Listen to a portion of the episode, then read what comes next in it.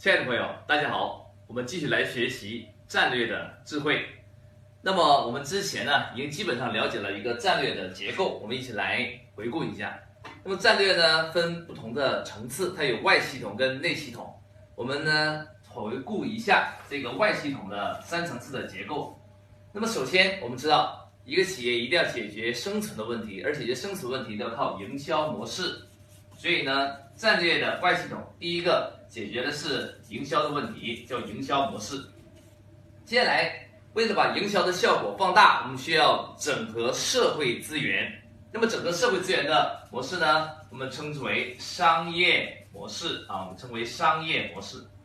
那么，社会资源中最重要的就是资金的资源，所以我们单独需要一个模式去运转我们的资金。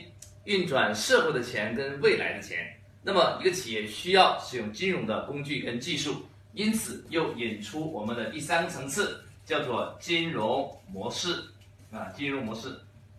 我们之前已经把这个三个模式的基本的逻辑呢介绍了一下，但是呢，这三个模式它们所产生的收入的方式是不一样的。营销模式它是卖一次赚一次的钱，而不卖了它就没有钱收。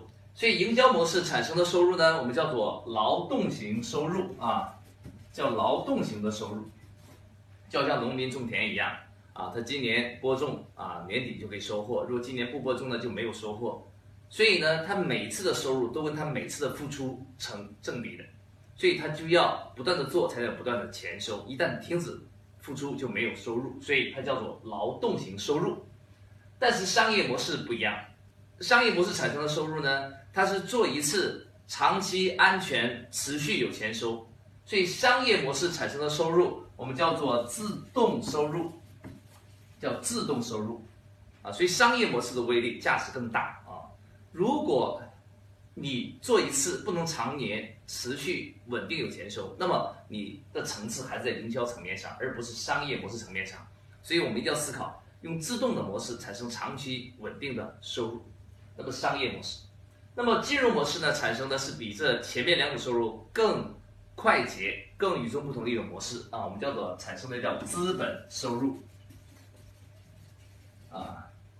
金融模式产生的是资本型收入啊，它跟前面的两种的收入模式还是不一样，所以呢，资本模式它产生的收入的速度、规模啊、金额都要大很多倍。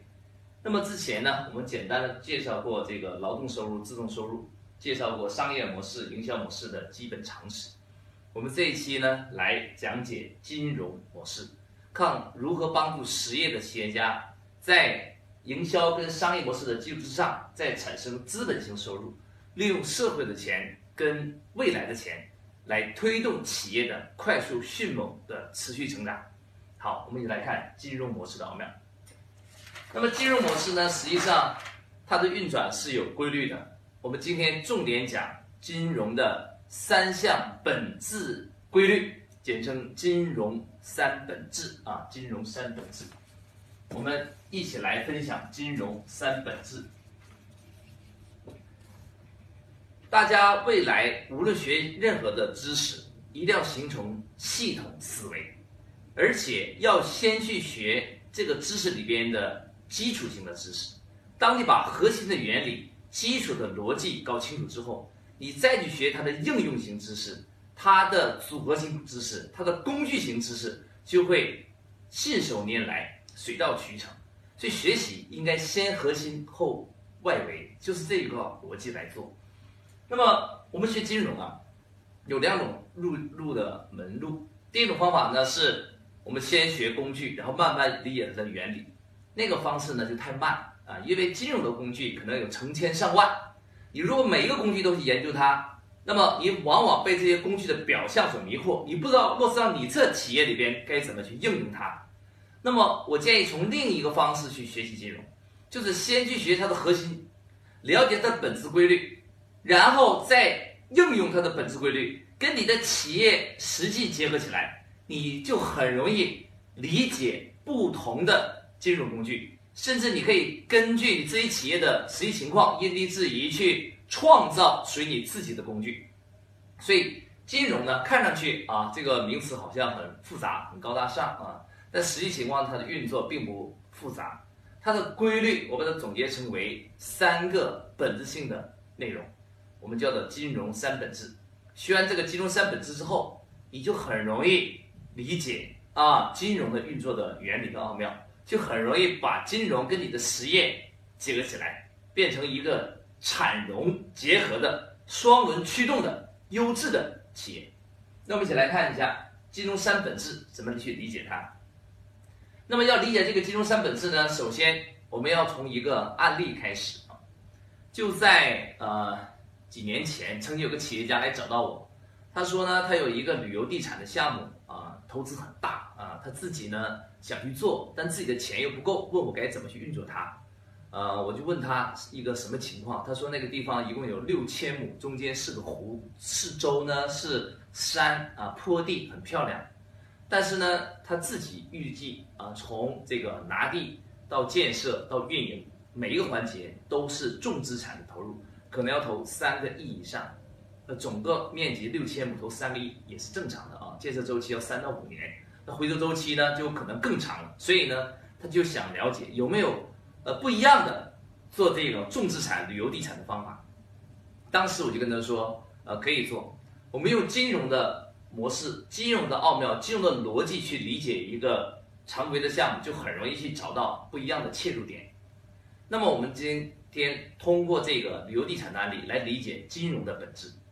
那我们一起来看一下啊，常规的一个旅游地产项目，首先要拿地。那么呢，我给他建议说，拿地呢，我们可以用合作开发的方式，这样呢就不用自己一次性的支付非常高额的这个。启动费用啊，我就可以把有地的老板的资源整合回来，然后用我这个旅游项目未来产生的收益，拿出一部分来作为分红支付给这个原来土地的拥有者，那么我就把前期的拿地的成本大幅度下降，所以这叫做分红带租金的方式，解决了拿地的重资产的问题。那么这是第一个问题啊，第二个更重要的是建设，因为它这个地方呢。中间是一个湖啊，几千亩、两千亩的湖，周围呢是山地，那么湖加山地加起来一共差不多有六千亩，那么这是一个相对面积比较大的一个旅游地产的项目。如果按照传统的经营策略，他会怎么办呢？他会一次性的先去做投入，然后呢？每个部分把它开发完之后，然后呢再去收门票。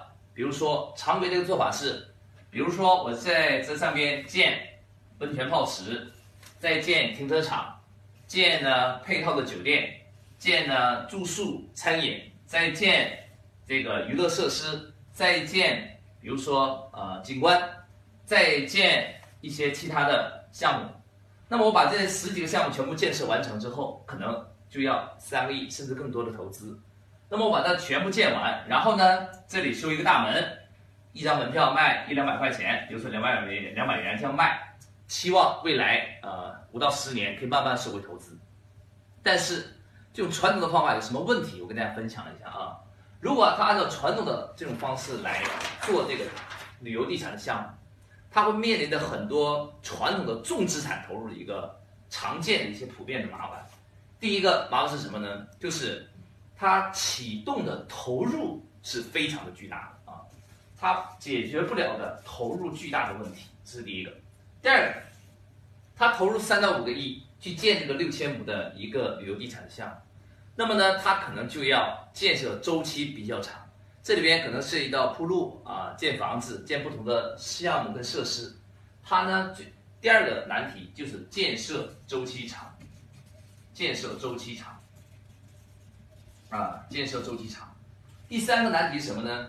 他花了两到三年时间把它建完了，那么接下来呢，它的收入模式呢，主要就是门票为主，而门票呢，一张门票是两百块，他要卖掉几个亿回收的话，那么他可能要卖很长时间，所以呢，意味着它不但投入巨大，建设周期长，它回收周期啊，回收的周期还非常的漫长。回收周期还特别的长，啊，更重要的是，中国传统的这种重资产旅游项目，百分之七十都是亏损。为什么会亏损呢？因为啊，它解决不了淡旺季的问题。旺季，中国的旅游项一般五到十月份，从五一到十一是旅游的旺季。此外呢，往往是旅游的淡季，往往在旺季挣的钱，很多的一部分去拿去平淡季的亏松，啊，这个亏损，所以就造成一个问题，就是它不但这个投入很多，而且回收遥遥无期，所以才导致目前普遍重资产的旅游景观啊这样的旅游的项目呢不挣钱的这种窘境。所以啊，传统的做法就是投入大，建设周期长，回收周期更漫长，而且啊经营不好的话，运营起来还有很大的麻烦。所以第四个就是运营复杂，运营难啊，运营难。所以，如果他按照传统的重资产的做旅游地产的项目的原理，它就是投入巨大、建设周期长、回收周期长、运营难这些问题，他都解决不了。所以呢，当初他来找到我的时候呢，我跟他说：“那我们可不可以用金融的思维啊，反着来做这个项目？我把这四大难题全部解决掉。那怎么解决呢？就是第一，它不是投入巨大吗？我可不可以的变成变成什么呢？投入小，我把这个投入的问题给它解决掉。”第二，它不是建设周期长吗？我可否把这个建设周期给它缩短，甚至做成弹性啊？我可长可短，我根据需求来。那么我再把建设周期这个问题来解决。第三是回收，那我可否把这个回收的模式由卖门票这种小金额的改成大金额的方式？我反着来做这个回收周期长的这个问题，解决它。所以我可以把回收周期长的问题也解决掉。第四，运营难。那么可否再用金融的思维换一套运营的模式啊，把运营的问题再解决掉？所以啊，看上去啊，做一个旅游地产的项目的投资，它面临着层层的难题啊，投资巨大啊，风险又很大，回收周期又很慢啊，建设周期很长，运营很难，看上去问题重重。但是这是按照正向思维所产生的问题。如果你逆向思维的话，其实很多问题啊，我们都可以事先把它化解掉。所以金融的思维本质上就是一种逆向思维，啊，所以大家一定要记住：正向思维赚小钱，逆向思维赚大钱。金融的奥妙就是把一切的运作的逻辑全部颠倒回来，啊，正向思维就是先有生产后有销售，金融不是，金融是先有销售后有生产。那么传统的思维是什么呢？啊，我先有投入，还有利润，后面才有利润。金融不是再逆回来，我先有利润，后有投入。我先回收了，我再去做投入，我再去做生产，我再去做组织，我再去做管理，我就立于不败。所以金融的思维就是倒果为因啊，以终为始。那么现在来看一下，那么这是传统的思维，正向思维的方式，面临着四大难题。那么我们能否用金融的思维倒着来做这件事情呢？好，那么就涉及到我刚才说的金融三本质，怎么来解决这个问题呢？我们把这个问题啊给它化解一下，跟大家分享金融思维。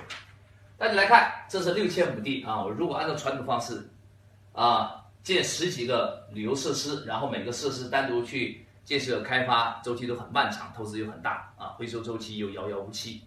那么按照金融思维怎么做呢？看好啊，金融的思维，第一个思维是什么呢？啊，金融的第一个思维，我们一起来推敲一下啊。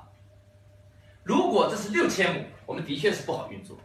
那么假设啊，我们把它缩小一点，会不会运作容易一点？什么意思呢？你看啊，如果六千亩，我们投入假设是需要为了稳妥起见，我就说成是六个亿啊。那么你会感觉压力很大，投资很大。那么假设它不是六千亩，它是六百亩的话，我们是不是投资就小了一点，压力是不是就小了一点？那么可能投资就需要多少钱呢？是它的十分之一，就六千万就够了。那么我们压力轻了还不够，我们继续把它缩小。如果我要运转的不是六百亩呢？如果我要运作的是六十亩呢？那我是不是投资就更小了呢？是不是我以此类推，我只需要六百万就可以了呢？那同样道理，假设是六亩地呢，说不定就不要六百万了，说不定六十万就可以了。假设六亩地也不需要，假设是一亩地呢，那我是不是就可以变成十万元的投资就可以了呢？那么如果我运作六千亩，我感觉是个重资产，我风险很大，压力很大，运作周期很漫长，回收周期很漫长，我就把它缩小，我把这规模缩小，这个叫做化整为零啊，化整为零。那么我就思考一亩地，假设我是一亩地，我该怎么做？那我的方法可以怎么做呢？如果一亩地的话，我的投资就很小，我投资很小的话，我的风险就相对比较小，我建设周期就比较短，我可能回收就很容易，我运营过程中的整体的麻烦就会相应少了很多。所以金融的第一个思维啊，就是把大的变小，把把整体的变成零碎的，这样它就容易运作，容易投入，容易回收。更重要的是，它产生了流动性，容易产生市场的交易价值。那么，这就是金融的三本质，第一条叫做切割。大家一定要把它记住啊！任何的企业，如果他想让他的资产快速流通起来，他必须把它化整为零。那么，怎么把它化整为零呢？就要把大的切成小份的，整体的资产是很难流通的，很难变现的。很难事先拿到市场的回报，但是如果变成一个很小的资产，我就相对容易流通，相对容易运转它。所以第一个思维呢，就是我不要看运转的是六千亩，我把它比例缩小，我就认为我运转的只有一亩地，那么我就不需要投那么多钱了，我只要投十万块就可以运转它。那么如果我可以运转一亩地，那么我就拿一亩地的运转思路，我就可以把它放大。变成运转六千亩地，所以当我把大块的资产缩小成为小块资产的时候，我把每一个小块的资产都可以把它轻松的流转起来，产生市场交易价值。那么我就把这个小块的做法放大、复制，再回归整体，就是先分拆再放大。经过这么一个分拆再放大的过程，我这套资产就可以快速的流通起来，用。金融的思维去转换它的交易逻辑、交易结构、交易价值，让它更容易运转，降低我们投入的成本，提高我们的回收，这就是金融的第一个思维，我们称之为切割切割思维。那么你会说，那就六千亩地啊，我们做一个园区，那可以这个理解，一亩地怎么做一个园区呢？呵。一亩地能不能做一个园区呢？呃，如果只是做旅游来讲，一亩地做不了啊。但是呢，我们可以想办法把一亩地去流转出来，以流转为核心，我们来看能否把单一的产生一个价值，然后整体的再产生一个价值。那怎么来理解它呢？在这里边，我就跟大家讲这个切割的奥妙了啊。那么这个切割，它分多种切割模式。有空间的切割，有时间的切割，也有权力的切割。啊，我解释一下啊，简单一点。第一个，我先说空间的切割。什么叫空间的切割呢？啊，我们一起来看一下。那么，所有的做房地产开发商，基本上他开发一个大盘的时候，他都是分成几个期来开发的，所以它不是一次性投入重资产的。比如说，呃，经常开发商你会碰到，啊，现在很流行的开发商一个做法是什么呢？对外宣传说我要做一个大的旅游项目了，然后呢，开发商拿地，拿地呢先给一部分的土地出让金，他可能对外宣称说我要投资五百亿，但实际上他是不需要一次性拿出这么多钱来的，他只要先把前期的土地出让金出让出去，获得这个土地的开发权，然后呢，他把这个土地。一刀切割，切割成两部分，一部分呢是旅游区啊，旅游的部分，它慢慢建，它不着急；另一部分呢是做公寓的部分。国内很多做旅游项目的开发商都是这么做的，他把这土地切割完之后，旅游这部分他慢慢建，可能目标要五到十年才建成，但是他公寓的部分快快建，国内很多开发商可以一年就完成从土地的设计。施工到拿到预售证，整个流程一年就能完成。所以呢，由于它有这个旅游的项目，它这个公寓就好卖。那么呢，他就在旅游项目还没有开业的时候，先把这个公寓的这个项目，比如说一套啊，一间房可能卖个一百万、两百万、三百万，提前把公寓卖了一批，那么他就拿卖公寓的钱去来建他的旅游的项目。所以，如果你听一些开发商他说啊，我要投资五百亿建这个地方，我要投资一百亿建一个旅游地产项目，我跟你讲，他实际上真正的投资一定没有这么多，他更多的是什么呢？前期拿一点点启动资本。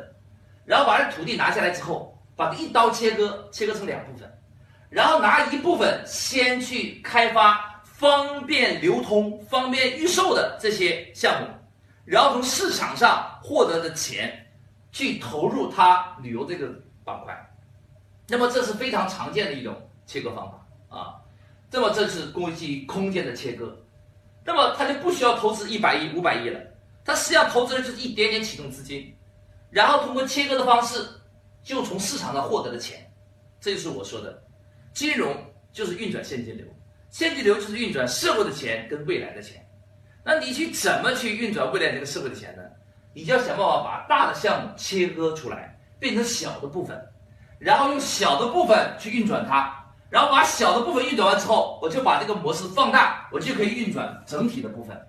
这是金融的第一个切割，基于空间的切割。那么此外呢，它还有基于呃时间的切割，还有基于这个权力的切割。那么比如说我在讲基于权力的切割，最常见的就是基于股权的切割。一个公司要融资，所以很多公司就选择上市。它上市呢，比如说它总股本是一百亿，然后流通股呢是十个亿，它直接把十个亿这个总的。流通股本卖给一个人，那么这个人就要掏十亿现金来，这个是很难的。所以资本市场为了产生流动性，它如果有十亿股的话，那么它一股比如说卖十元，啊，一股卖十元，那么就很容易让普通老百姓去可以投资去买，它就相当于把它的股权的份额切割小了。很多公司就是这样做的，它之所以能够从市场融资。就是因为他把他的流通股的每一股的价格给切割更零碎，便于让更多的人来参与去购买，去给他实现市场的融资的价值。所以，股票市场它准确来讲，它的融资也是一种切割，它把股份做了切割，切割成足够小的份额，让更多的人可以来参与，那么这个市场就产生流动性。于是这个公司才能从市场上融到资，所以很多公司呢，它为了让它融资方便，当它的股票价格涨到比较高的时候，它会选择把这个股票进行继续拆分，比如说一股，比如说涨到了一百块，它会想办法切成十股，然后每一股又回到了十块钱，方便让市场上的普通的股民、投资者去继续购买，这样它继续产生的流动性。那么这种现象，就我说的是基于权力的切割。所以啊，金融的奥妙不外乎切割，切割把整体变成小的部分，它方便产生了流动性，那么我才能够去运转社会的钱跟未来的钱。如果我这个整体的盘子太大了，我就没有办法去运转社会的钱跟未来的钱，那么整个金融的系统就不成立了，就不存在了。所以金融要想成功，第一个最关键的奥妙就在于要去做切割这个动作。那么曾经呢，在网上有一个段子，啊，曾经说，啊，如果是一个普通卖水果店的老板，啊，做水果的老板，他呢看着一个烂苹果，他会直接选择把它扔掉。但是如果是一个金融家，他会怎么做呢？他不会把这个烂苹果扔掉。你看金融家是怎么来处理这个烂苹果的呢？啊，你一定听说这个段子啊，我再给你讲一下。他的处理的方法就是把这个苹果切割开，然后呢？把其中烂的部分扔掉，把好的部分呢放在一个盘子里面变成果盘儿，然后加价十倍把它卖掉，听好了吗？这是金融的做法。虽然呢这个故事它很简单啊，但实际上它反映了金融的本质的规律。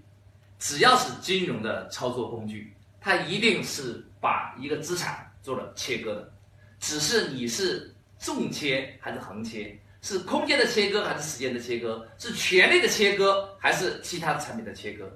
所以金融就要融资，融资就要融社会的钱跟未来的钱。为了便于融资，就要有流动性。一个资产要有流动，它必须足够碎，才方便流动。整块的资产没法流动，像一座山，你怎么把它搬走呢？但是如果我是一条河，就很容易产生流动性，就这个道理。那么我就要把大的变小，整的变零，啊，这就是我说的金融运作的第一个奥妙，叫切割。所以大家一定要反复去理解切割的奥妙。那么这是我说的第一个部分，叫切割。那么接下来单切还不行啊。